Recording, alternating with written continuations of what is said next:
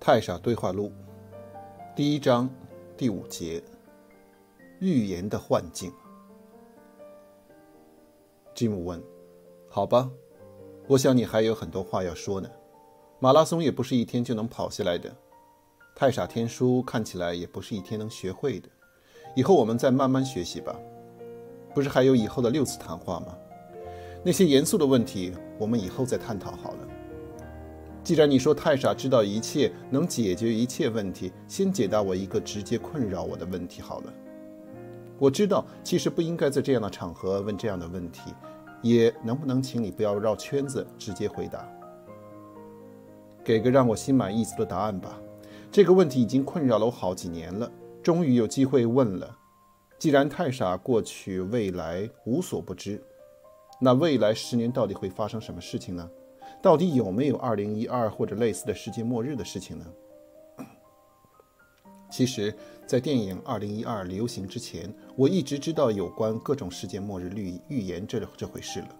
我已经找到我能找到的各种资料了：中文的、英文的、人类的、外星人的、智慧大师的、远古预言的、前世今生之类的各种各样的说法，还有美国亚马逊订了一堆书籍回来研究，但是没有一个真正说得清楚或让我满意的。你要是这个问题回答的让我满意，我就相信太傻天书真的能解答所有问题。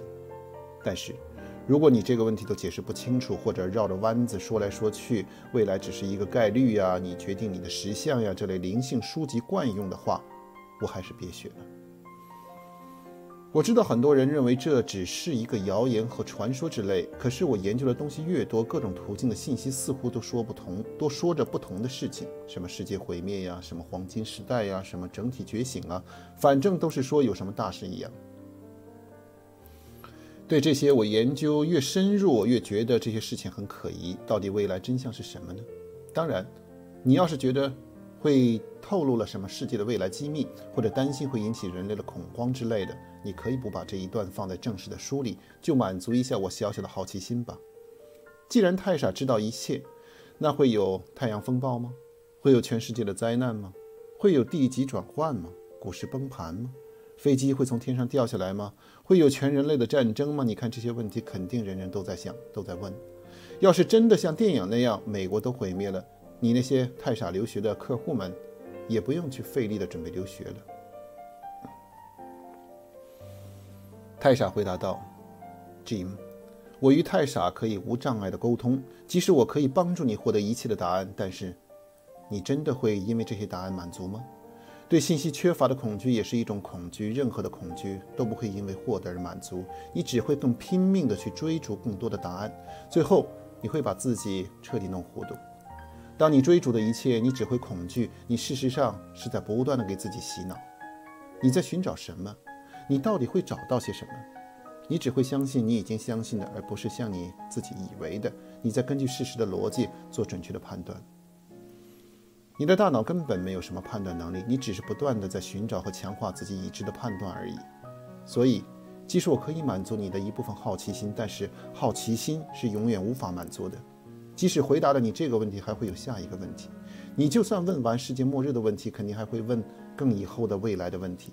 之后。你肯定也想问各种前世今生，还有关于地球的历史和未来的各种问题。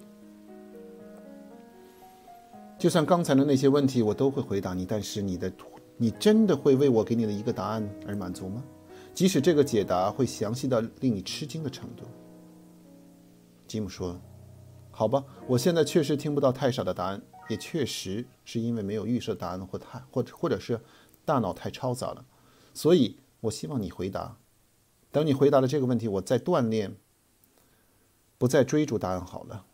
但是我实在是很想知道，你肯定能理解，就好像一个电视剧看了一半，在高潮停电了，却不知道结局的后面的结果是什么样的感觉。我可以先听听你的答案，看看你与太傻的沟通会到会得到什么样的答案，然后再练习你的太傻天书也不迟呀。你要让我相信太傻这东西真的存在，每个人都有一个。那怎么也得向我演示一下，到底找到了会有什么好处？要不然谁会真的去找啊？就好像打乒乓球，要是我从没有见过任何人打，我怎么知道真的自己可以打？你怎么也得做个示范吧。而且既然你知道前世今生的那些东西，一起也说了吧。可别说前世只是一个幻觉，未来也只是一个想象，想象都由我决定这种话了。或者像《功夫熊猫》里的乌龟大师那样，Yesterday is history, tomorrow is mystery, and today is a gift。这些对我都没有用。你看，我说过，我不是那么容易被打发的了。太傻回答：“放心吧，我不会回避你的问题的。任何回避都只是恐惧的表现形式而已。如果你能让我回避，我将感谢你的教导。首先，我必须向你指出，你对世界未来和大师预言的信息感兴趣。”是有特别的原因，这并不是认为你认为人人都感兴趣的事情，就好像不是人人都感兴趣马马拉松一样。绝大多数人压根儿就不信预言呐、未来末日啊之类的，更不相信什么外星人和新时代这些他们看起来根本没有任何依据的事情。这些和马拉松一样再真实，也和他们生活似乎没有任何关系。而你却一直对前世今生、未来预言之类的事情感兴趣，也不是什么偶然的事情。这个世界没有任何事情是偶然的。你的太傻一直都在告诉你，有些事情确实对你很重要，并催促你去寻找答案。所以你会去在内在的驱动力下去寻找这些信息，就好像很多人都会看电影《二零一二》，但是只会有少数人真的去认真研究真实的二零一二到底是怎么回事，而绝大多数观众。只是简单的人云亦云的相信或者不相信，在自己内在的太傻的指引下做这些一般人无法理解或者会被嘲笑的太傻的事情，这种内在的驱动力往往是周围的人无法理解，甚至你自己也无法理解。为什么自己会这样的关心或者在意这些其他人看起来虚无缥缈的事情？在未来，你也可以将这种内在的驱动去做一些别人无法理解或者嘲笑的事情，是做太傻的引导。被人嘲笑，这是太傻的存在的最佳的标志。不过，你和大多数认真追寻这些问题答案的人，都在被你的大脑病毒所误导，而进入一些明显的误区。因为你们是向外追寻，这种追寻不会为你们找到任何答案，你们只会找到更大的疑惑或恐惧。记住我们之前所说的，所有向外的追寻都是洗脑，都只会带来更大的疑惑。或恐惧。在回答你的未来究竟是什么之前，我们先来说说到底什么是预言吧。也许你觉得这是一个很神奇的功能，甚至你能想到的最有用的技能。有了它，就再也不怕什么股市崩盘、地震、火山、上街被车撞、回家被狗咬之类的事情了，还能趋利避害、投资赚钱、情场得意、无往不利。未来是什么呢？未来只是时间。只是在时间中你自己写下的一个剧本。对于任何一个能够完全与太傻沟通，并知道自己获得的信息本质的人，如果他确实是帮助了这个世界，他是绝对不会用这种沟通去做任何的预言的，因为他知道时间是最大的幻觉，预言本身就是对幻觉的肯定。对人们散播的未来是如何如何的信息，不仅仅不会帮助这个世界，反而会加深人们对时间的恐惧和依赖，并强化了这个世界受害者的思维模式。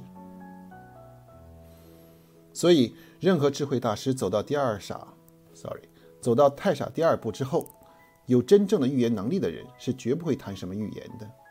他们确实因为能清楚地与太傻沟通，所以不可避免地看到很多的未来的景象。关于自己的、关于世界的、关于宇宙的，但是这只是一个副产品，而且是很麻烦的副产品。这些景象其实是另外一种升级后的大脑病毒的产物，因为大脑病毒也会随着你走上太傻第二步，而具备一些升级的能力。这种能力中的一个就是预言能力。走在太傻道路上的人更清楚的知道，他们看到的只是他们想看到的。也许未来确实是这样，但是。那只是他们自己的未来，与世界一点关系都没有。他们不会把这些预言当作某种奇闻到处宣扬。他们知道那样不仅仅不会帮助任何人，而且会在这个世界制造分离，还会更深的阻碍自己的道路。没有任何的真正的大师去会琢磨这种未来的预言，因为任何对未来的追寻都是对当下力量的否定。智慧大师会时刻提防自己成为任何形式的受害者，所以他们毫不犹豫地屏蔽这些预言，像清除大脑病毒一样的清除它们。每个人都只会看到自己想看到的，不管是外星人还是魔法师，不管用水晶球看还是用魔镜看，不管是太傻道路第二部还是第三部的大师，他们看到的世界都只是自己的世界，即使看到的未来也是自己的未来。如果这个观察者心中充满矛盾和冲突，即使这个世界一片和平，他也会看到冲突的那一块。如果一个观察者心中是和谐安宁的，即使未来有什么世界末日，他看到的也是一片平静。而在太傻的眼里，就算世界都毁灭了，他还是会告诉你，什么事情都没有，因为在太傻的眼里，本来就什么事情都没有。在梦里，不管发生什么，都只是做梦而已。当然，我知道，这也是你要的答案。你要的是一个你所谓的正常人眼中的世界未来，而不是所谓的大师那种纯净无瑕的双眼看到的未来。但是，你对未来究竟会发生什么？这类信息的追逐的渴望中所看到的那些预言，它们本质上只是你大脑病毒希望你看到的，而肯定不是你的太傻给你的。你的太傻给你的信息全部被你忽略了。这些外在的追逐中获得的未来的答案，不管是传说、佛陀做的、耶稣做的，还是什么外星人或智慧大师做的，要么是原来的话被传播者误解、误解了、曲解了，要么就是你对你的直接洗脑。事实也是如此。几乎所有被称为未来预言的东西，几乎毫无例外的是散播恐惧的。从几千年前到现在，哪一个历史时期，世界不断充满了各种对未来的预言呢？而很多所做所谓的预言的人呢，目的是想散播恐惧，释放大脑病毒。这个世界的每一个人，只有不断的在恐惧的洗脑中，才会被这个世界和自己的大脑病毒所控制。当然，一个人就算不追逐关于未来的预言，他其实一直在向外的追逐各种各样的信息。这些都是信息的恐惧。你在生活中接触到的种种信息，诸如今天要井喷，明天要崩盘，这个国家要打仗，那个地区要灾难，出门可能被车撞，回家可能被狗咬，等等等等，都是一样的基于恐惧控制的洗脑模式。这些披着保护你的外衣的事物，本质上都是在散播恐惧，并实现控制你的目的。当然，很多这种信息都是被和你一样在恐惧中的人无意识中散播出来的。吉姆问道：“那要是智慧大师虽然不想看，但是却是看到了未来的某些景象，他可以把真实的未来告诉大家呀？这样，不就没有那些恐惧的未来的流言了吗？”太傻答：“这只是你的想象罢了。多少真正智慧的大师，无数次的告诉每一个人：没有未来，你的未来就是你自己现在每一刻决定的。这就是真实啊！为什么没有人相信呢？你只是在……”你受害者的思维模式下，不断地追寻支持你成为受害者的信息而已，就好像一个人在股市寻找黑马，他肯定会找到无数的某一只黑马的蛛丝马迹，什么这个小道消息、那个公告背后的故事等等，然后越看越真实。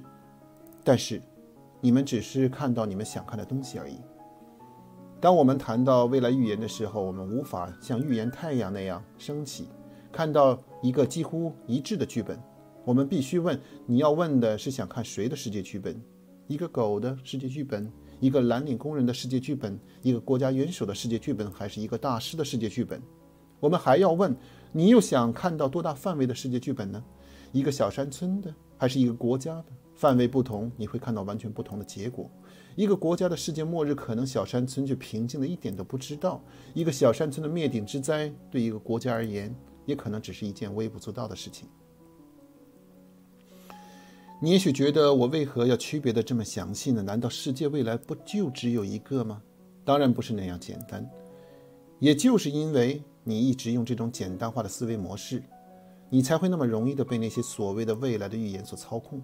所以你像我做的一样，如果你能做的像我一样，面对任何一个预言，首先问这个人为什么要这样预言？他们究竟是在散播恐怖，还是爱，还是谁做的预言？